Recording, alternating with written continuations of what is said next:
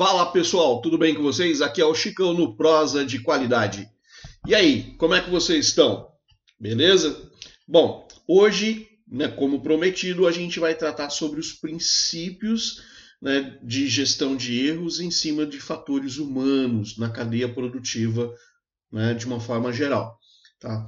Infelizmente, né, neste podcast o Sabino não pôde estar comigo, tá? Mas eu vou aqui tentar dar o meu jeito e fazer uma coisa né, bacana. Vou tentar aí suprir a falta do meu amigo Sabino nesse episódio, ok? Vamos lá então. Bom, como eu disse, o, o tema de hoje é princípios, né, de fatores humanos uh, na prevenção de erros, né? Então, como é que a gente trata isso? Bom, existem quatro princípios, tá? E a gente tem que entender que o que é, o que é um princípio. Acho que a primeira parte é exatamente tentar definir o conceito de princípio. Princípio nada mais é do que um norteador, né? Um, um, um, norte. Não adianta eu ter uma bússola se na bússola não tiver ali a indicação de direção que eu tenho que seguir. Tá? Então, o princípio basicamente é isso, tá certo? Então, a ideia aqui é entender qual é esse norte que nós devemos seguir, né? qual é essa direção que devemos seguir para construir né, um sistema de prevenção de erros uh, com base em fatores humanos. Tá? Então, vamos lá. Dentro do que foi trabalhado, dentro das pesquisas, inclusive dentro do próprio material do IAQG, nós temos quatro tipos de princípios. Tá? O primeiro é o princípio de zero defeito, né, ou zero não conformidades. O segundo vem sobre o princípio em cima de relatórios de defeito ou registros de não conformidade. Né? O terceiro seria a, né, a gestão dos fatores humanos, né? entender a responsabilidade dentro dos aspectos organizacionais, ou seja, qual é o papel, qual é a responsabilidade de cada um dentro desses né, princípios, dentro da organização, vamos dizer assim. E por último, uma execução correta. Né? Então, trabalhar aí uma abordagem estruturada para conseguir ter aí uma, é, uma execução correta. Né? Então a gente vai destrinchar um pouquinho cada um desses quatro princípios, ok? Então vamos lá. Então vamos para o primeiro. Né? Zero defeito ou zero não conformidade. Francisco, é possível alcançar zero defeito, zero não conformidades? Olha, é, dentro da minha experiência profissional, há mais de 15 anos aí trabalhando com indústrias do setor aeroespacial, é, é quase improvável que você tenha né, um, um, processo produtivo com zero falhas. Tá? Mas, poxa, Francisco, se isso é impossível, por que, que eu tenho que colocar ele como um princípio, como um norteador? Por que, que eu tenho que buscar isso de forma incansável, vamos dizer assim? Uh, se a gente perder né, esse grau de excelência como referência, uh, é como se o nosso nível de padrão de qualidade decaísse também. Tá? Então, por isso que é importante manter esse princípio de excelência lá em cima. Por mais que eu não consiga alcançá-lo, é importante a gente ter ele na nossa meta, na nossa visão. Tem gente que vai discordar de mim, tá? Mas eu acho relevante até porque é o seguinte: Uh, se a gente abaixa um pouco essa meta, vamos dizer assim, esse alvo a ser alcançado, as pessoas tendem, tá, tendem a tirar um pouco o pé do acelerador, ou vamos dizer assim, as pessoas costumam ficar um pouco mais relaxadas em relação ao seu trabalho, assim, já que eu não preciso alcançar aquela meta, então eu fico mais tranquilo. Uh, isso é um problema, né? Então acho que assim a empresa ela precisa trabalhar isso com seus colaboradores da seguinte forma: olha, isso aqui é o que a gente precisa buscar sempre, tá? É isso que eu quero alcançar. Porque pode ser que dentro de um dia a gente consiga alcançar aquilo. E aí cabe uma outra referência importante, tá? Qual é essa referência? É, a gente precisa entender o que, que é realmente uma falha né, de uma uh, de uma limitação do meu processo. Tá bom? Eu, por exemplo, trabalhando em indústria, A, a gente percebe que cada recurso produtivo, cada máquina, ela tem as suas limitações quanto à repetitividade do seu trabalho, tá? Uh, principalmente quando você trabalha com dimensionamentos, né, ou dimensões muito precisas. Então, os recursos acabam sendo né, limitados. Então, não adianta eu querer esperar que a máquina vai me dar 100% de produção dentro daquela característica, sendo que eu estou trabalhando numa característica de produto muitas vezes acima do que a máquina me, me permite. Aí você fala assim, ah, então a gente precisa trocar a máquina. Isso vai depender da política de investimento de recursos da empresa. Tá? Não adianta a gente querer colocar uma empresa top de mercado que custa X e isso está fora do, do, do, projeto de investimento da empresa. Porque a empresa tem também as suas limitações de ordem financeira. Tá? Então eu preciso diferenciar uma coisa de outra. Então, voltando aqui, eu preciso tomar esse cuidado com né, as limitações de recurso. Então, quando eu identifico a limitação do recurso ou a restrição do recurso, eu já entendo que aquilo faz parte da restrição do recurso, ou seja, eu tenho que conviver com aquilo. Tá? E isso, eu dimensionando isso, isso vai para dentro da onde? Do meu custo operacional. Então, a partir do conhecimento dessa perda que eu tenho do meu processo, eu insiro isso dentro da minha vamos lá, como a gente trabalha muito em empresas de usinagem, a gente pode inserir isso dentro da minha taxa hora. Tá? É muito comum, tem muitas empresas que fazem esse tipo de trabalho. Qual é o problema desse, dessa situação? É o custo aumentar o preço de venda. Se você tem um concorrente que ele tem um preço mais competitivo que o seu, é das duas uma. Ou ele está trabalhando com uma margem muito baixa, e aí vai ser um problema para ele no futuro, a longo prazo, tá? ou ele realmente tem tecnologia, e aqui eu não estou falando só de recursos, às vezes aqui a gente está falando do modo de fazer as coisas, tá? melhor que a sua. E aí você precisa entender né? o, o que, que é um, o que, que é outro. Se o cara realmente é melhor que você tecnicamente ou não. Tá? Então, esse é um aspecto. Quando a gente fala nessa questão do indicador né, de, de não conformidade, é, de buscar o zero defeito, é como eu falei, é uma busca incansável. Então a gente vai ter que trabalhar em cima disso, mostrar para as pessoas que, né, é, a partir do momento que eu tirei essa questão da restrição, opa, aqui existe um patamar que pode ser alcançável. E às vezes o zero defeito ou a zero não conformidade é possível, tá? Ela é possível. Tá? Então, de um certo aspecto. E aí vocês vão falar, pô, Francisco, você está se contradizendo. Ah, vamos lá pode até parecer uma certa contradição, mas é aquilo que eu falei. Se você não diferenciar a restrição do seu sistema, a restrição do seu processo produtivo, realmente vai ser algo é, inatingível. Tá? Se você colocar tudo dentro do mesmo balaio, vai ser algo realmente impossível de alcançar. Ok?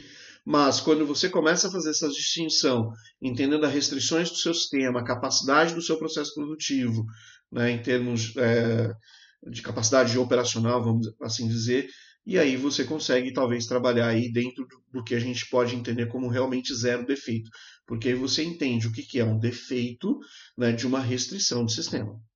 Tá? Você pode diferenciar essas duas coisas. Ok? Mas vamos lá. Uh, partindo para o próximo né, princípio, que é o relatório né, de defeitos ou registro de não conformidades, é, o IAQG recomenda né, que o ciclo PDCA seja obedecido. Né, que ele, então, ou seja, o que é o ciclo PDCA? É você planeja, executa a ação, faz o monitoramento e faz as devidas ações. Uma coisa que é importante relatar aqui, né, ou deixar é, comentar sobre essa questão, é que o registro ele deve ser feito de uma forma a contemplar o máximo de informações possíveis sobre a, a, o fato ocorrido, né, sobre a não conformidade ocorrida. Então eu preciso ter esses registros, eu preciso ter essa informação muito clara. Uh, o IAQG tem, uh, vamos lá, duas normas que tratam, primeiro, uh, da não conformidade. Uma é a S9131, tá? então ela trata sobre é, os registros né, de, de não conformidade. Tá? Então, ela vai ali trabalhar os requisitos específicos. Uh, não necessariamente isso é um, uma norma auditável, mas você pode usar isso como um guia, como um referencial, tá bom? Nós temos a 9136, que vai falar sobre análise de causa raiz. Tá? Então, uma coisa que é importante, quando se trata de um registro, de um relatório de defeito, tá? de não conformidade, ele é importantíssimo para que eu entenda o problema. Então, por isso que quanto mais informação tiver no registro, dados, né, uh, informações relevantes, para que eu possa fazer uma investigação, porque qual que é a finalidade né, desse relatório, desse registro? É eu investigar a causa. Se vocês forem na S9100 lá no requisito 10.2, que vai falar sobre não conformidade e ação corretiva, fala que nós devemos buscar né, informações e que nós devemos tratar cada não conformidade uh, com o objetivo de é, eliminar as suas causas, né? eliminar a origem do problema, para que esse problema não ocorra novamente. Tá? E aí a importância de você ter um relatório, de você ter um registro daquilo que está acontecendo. Tá? E aqui é interessante que é o seguinte, para que esse registro reflita a verdade né, absoluta, com o máximo de informação possível, sem nenhum tipo de omissão, é importante você ter um ambiente de cultura justa. Tá? O que, que é esse ambiente de cultura justa? Um ambiente onde as pessoas se sintam seguras o suficiente para poder relatar aquilo sem medo.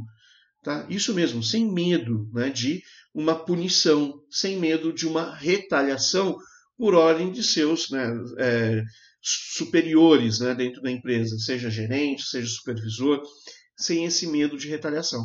Tá? Então, cultura justa é exatamente esse ambiente. Tá? Então, e aqui a gente vai trabalhar um pouquinho isso no, no próximo requisito, tá? no, no, no, próximo princípio. Então, assim, eu preciso né, trazer isso né, de uma forma segura. Então, as pessoas precisam estar seguras, confiantes o suficiente que elas não vão sofrer essa retaliação e assim elas vão poder registrar a ocorrência de uma forma adequada, tá bom? Uma outra coisa que é importante a gente pensar dentro dos registros é a questão né, dos uh, fatores. Lembra que a gente está falando aqui sobre análise de causa-raiz? Quando tratamos aqui de fatores humanos, a gente tem aqui pelo menos seis fatores é, muito específicos, né, seis grandes grupos de causa que têm aí algum impacto no fator humano de forma mais direta. Quais são esses grupos? Né? Uh, vamos falar aqui de ergonomia, né? Então, a ergonomia do ambiente de trabalho é importante porque se o, o, o posto de trabalho causa, por exemplo, um desgaste físico muito grande em termos de movimentação, tá? vai causar fadiga mais rápido no colaborador. Tá? Então, opa, a, a, performance dele pode variar em relação ao outro, dependendo, inclusive, da sua altura. Olha só que louco. Né? Se o cara for mais alto ou mais baixo que o outro, eu posso estar causando variação no meu sistema produtivo. Pode parecer um absurdo isso, mas é fato. Isso pode acontecer. Tanto que se a gente pegasse aqui, ah, ah, não, não, é novidade, a gente está falando aqui de ah, experimentos relacionados ao, ao Taylor, né? O, a gente está falando aqui de tempos e movimentos, é um estudo de tempos e movimentos. Então, a ergonomia tem um papel fundamental nesse processo. O próprio projeto do equipamento também tem, né, pode afetar, inclusive, a ergonomia, pode causar fadiga uh, excessiva, exatamente por não ser tão ergonômico, facilidade de acesso a ferramentais, então tudo isso pode trazer um certo problema. Tá? Uh, o ambiente de trabalho, né? então se você pensar aqui num ambiente tranquilo, seguro, e aqui não só seguro emocionalmente, mas também seguro fisicamente. Né? Imagina você trabalhar num lugar onde você pode correr o risco de sofrer um acidente sério. Não, a chão de fábrica não é um ambiente totalmente seguro. Né? As máquinas, se você não tomar cuidado, elas podem causar lesões sérias. Eu mesmo já tive que ajudar no socorro né, de, de, de colegas de trabalho por acidentes né, né, com, com máquina. Tá? Então, puxa, é, é algo sério, é muito sério isso. Então, não só a questão dessa segurança dos equipamentos, do ambiente de trabalho, mas também, puxa, o conforto né, das pessoas dentro do ambiente de trabalho, um conforto térmico, porque assim, quem já viu, foi para um show de fábrica, sabe o que é você pegar um dia aí de verão, aquele calorzão do inferno, aquele calorzão né, do cacete, entendeu? Quente pra caralho, aquela porra. E, meu, negócio incomoda, incomoda. E vai chegando uma hora que o próprio colaborador ele vai sendo, né, se desgastando. Ele se desgasta fisicamente com aquele calor excessivo. Então, por que não né, pensar dessa forma, né, com cuidado aí, com, com o conforto térmico do colega. Né? Então é importante pensar dessa forma.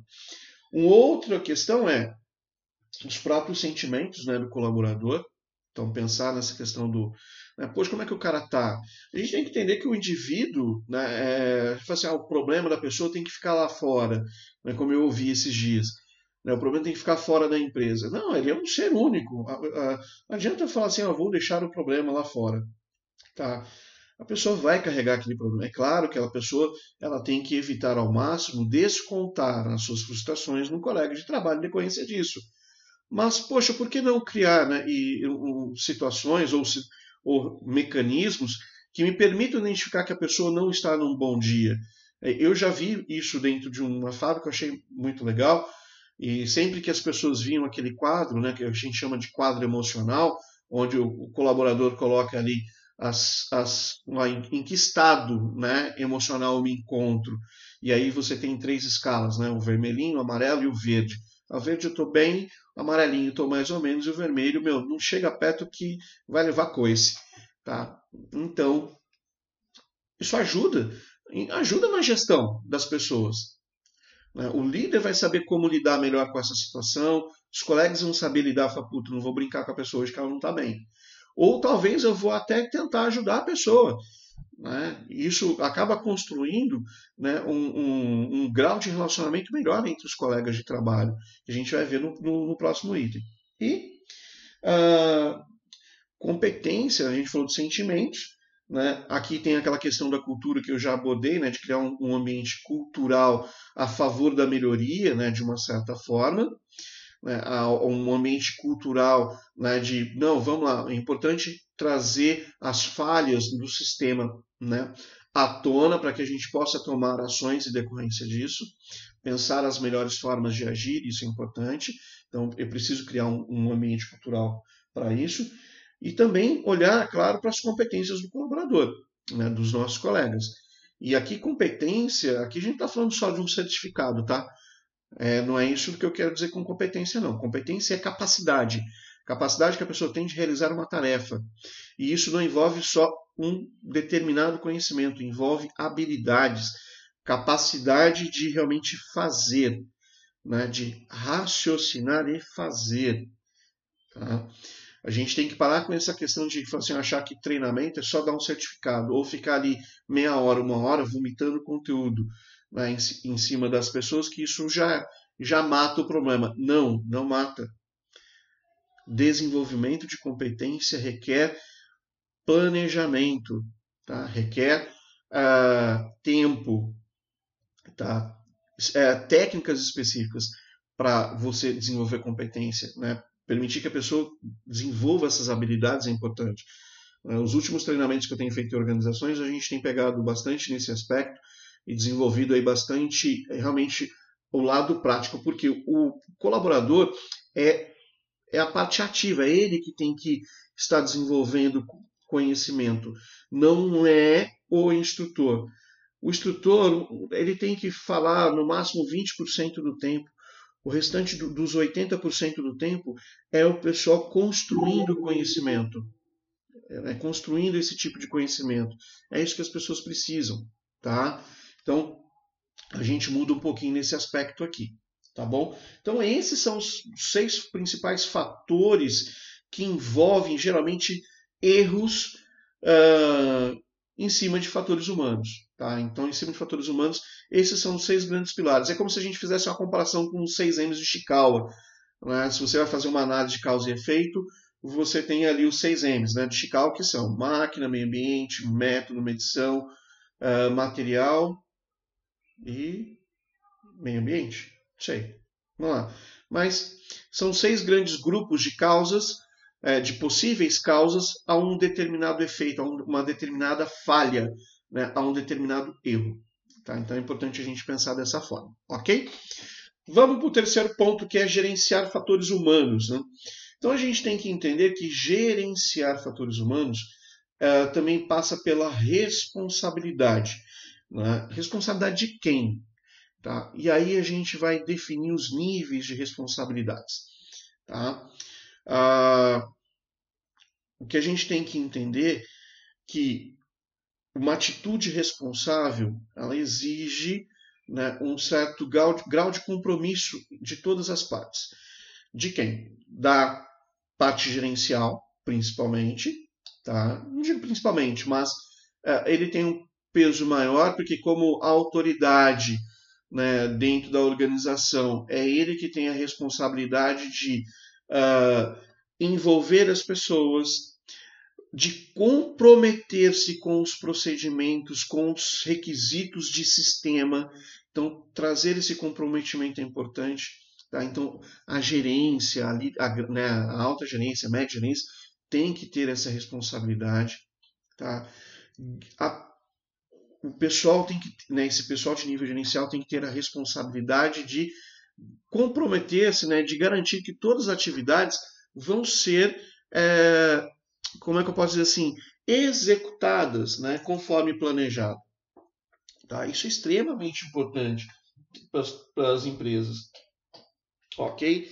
Por quê? Eu preciso desse, desse aspecto. Né? Eu preciso que as pessoas trabalhem essa questão aí de, de execução, né, de planejamento. Ok? Também a gerência precisa assegurar que todos os seus colaboradores, que todas as pessoas estejam com as suas competências plenas, né? ou se as pessoas ainda não estão com essas competências plenas, que elas estejam em processo de desenvolvimento dessas competências, né? ou seja, que eles estejam participando de treinamentos, que as informações estejam disponíveis para eles, né? garantir os recursos adequados para o seu trabalho, isso que é importante. Tá? E aí, claro, né, um outro aspecto é fornecer sempre um ambiente né, de informação aberta, né, de promover aí uh, uh, os dados né, de uma forma uh, abrangente, de uma seguinte forma: clareza, né, e tratar as pessoas sempre de uma forma adequada, né, de uma forma justa, ok? Bom, essa é a responsabilidade de nível gerencial. Quando a gente vai para um nível de equipe, que aqui a gente está trabalhando grupos de trabalho, né? Ah, essas equipes têm seus né, devidos cuidados, elas precisam ter ali a sua, uh, o seu envolvimento né, de uma certa forma. E aí, esse envolvimento entra naquele quesito que a gente estava falando agora há pouco sobre relacionamento. Né? Então, equipes que têm um grau de relacionamento bacana vão trazer uma rede de segurança, né, uma rede de uh, confiança mútua entre as pessoas, né, entre os colegas seu, da sua equipe. Tá? Então, fazer é, um trabalho onde você consiga é, é, desenvolver isso no, nos colaboradores é extremamente importante. Tá? É extremamente importante essa situação. Tá? As pessoas não podem é, deixar ali um, um ambiente né, de omissão, né? Ou, por exemplo, meu, é um colega ali, eu não vou com a cara dele. Vocês estão na mesma equipe, mas eu não vou com a cara dele. Não, isso não pode. E, e às vezes as pessoas. Pode, é, vocês podem até achar absurdo, mas isso acontece. Tem gente que não deixa o barco rolar só por maldade. Tá? E não é bem isso que a gente deve né, esperar. A gente tem que esperar que as pessoas façam um trabalho de cooperação. Tá? Então isso é importante né, eu estar aberto a cooperar com a minha equipe, com os meus colegas de trabalho. E por último, a gente vê a responsabilidade do nível individual, onde cada um tem que desempenhar a sua tarefa com responsabilidade, com zelo, né, com coerência. ela tem que saber que o trabalho dela pode afetar vidas. Tá? O trabalho que ela está desempenhando pode ocasionar a perda de vidas. Tá? Então, a gente precisa trabalhar, pensar nessa questão de responsabilidade. Tá bom? É, então, quando a gente fala de gestão né, né, de fatores humanos, é, ele passa por esses três níveis de responsabilidade. Então, responsabilidade gerencial, nível de equipe e nível individual, tá bom? Ah, e por último, né, o último princípio que a gente tem aqui é o que? É a execução correta. Então, você criar um ambiente de trabalho onde você tenha ah, processos muito bem trabalhados. Né? Então, uma execução correta parte de um planejamento das atividades. Então, a maioria das, isso até por, por norma da 9100, a, mas a maior parte das empresas aeronáuticas já tem isso né, meio permeado, que é a questão de instrução de trabalho, né, roteiros bem definidos, dizendo cada etapa do processo produtivo, em que momento dessa etapa eu preciso executar monitoramento, ou seja, medições desse né, do produto que eu estou realizando ou do próprio processo. Então isso tem que estar muito bem definido, tá muito claro. E aí execução correta parte disso, tá? Informação correta, né, disponível no posto de trabalho para o colaborador. Isso é essencial para que a gente tenha né, uma execução correta. Ok? Então, pessoal, concluindo aqui, tá? O que, que a gente tem? É, a gente passou aqui né, pelos, pelos quatro princípios, então falando aqui do zero defeito, né, então que é uma meta a ser perseguida, que é um, realmente algo importante a gente buscar essa meta, por mais que pareça utópico, a gente tem que buscar isso, tá? A importância dos registros é extremamente relevante, então ter informação é, é, clara, informação cheia de detalhes, com o máximo de informação possível, é essencial para a tratativa né, da não conformidade. Isso é importante para a gente entender, inclusive, a origem desse problema, a origem desse defeito, dessa falha, né, por assim dizer. Uh, a gente tem aqui a gestão dos fatores humanos, onde cada Uh, existem níveis de responsabilidade da organização, então isso é importante. Tá? E né, responsabilidade de nível gerencial, de nível de equipe e de nível individual. E por último, uma execução correta. Para que eu consiga executar de forma correta, eu preciso ter uma execução planejada de antemão, né, com roteiros, com instruções claras, muito bem definidas, uh, com recursos adequados a produção, e aqui a gente fala com ferramentas, instrumentos de medição, de monitoramento importante. Então, tudo isso é essencial para que a gente possa é, executar, é, executar de uma forma correta né, os princípios. Lembrando que o princípio nada mais é do que um norteador de atitudes. Né? Então, essas, esses quatro princípios que eu trabalhei aqui com vocês hoje são norteadores, né? Eles vão me dar um direcionamento dentro da organização, ok? Então é isso, povo. Eu, por hoje, né, eu encerro esse podcast. Ele ficou bem mais longo do que os últimos. Né? Eu espero que não tenha, é, que vocês não tenham se cansado, que vocês não tenham ido ver mensagens no WhatsApp enquanto né, o podcast rola. mas eu sei que ele ficou um pouquinho né, maior. Mas não dava para ser diferente. Tá? Esse é um conteúdo muito importante. Quando você fala de princípios, a gente está falando de uh, norteadores né, de ação, de atitude dentro das organizações. Então, é, é, achei importante tratar dentro de um podcast só. Ok? E no próximo podcast a gente vai falar sobre uh, tipos de erros, né? classificação de erros. Tá certo? E quem sabe no próximo a gente consiga aí trazer o Sabino de volta. Ok, povo? Então, eu me despeço por aqui e a gente se vê no próximo Prosa de Qualidade. Um abraço e até lá!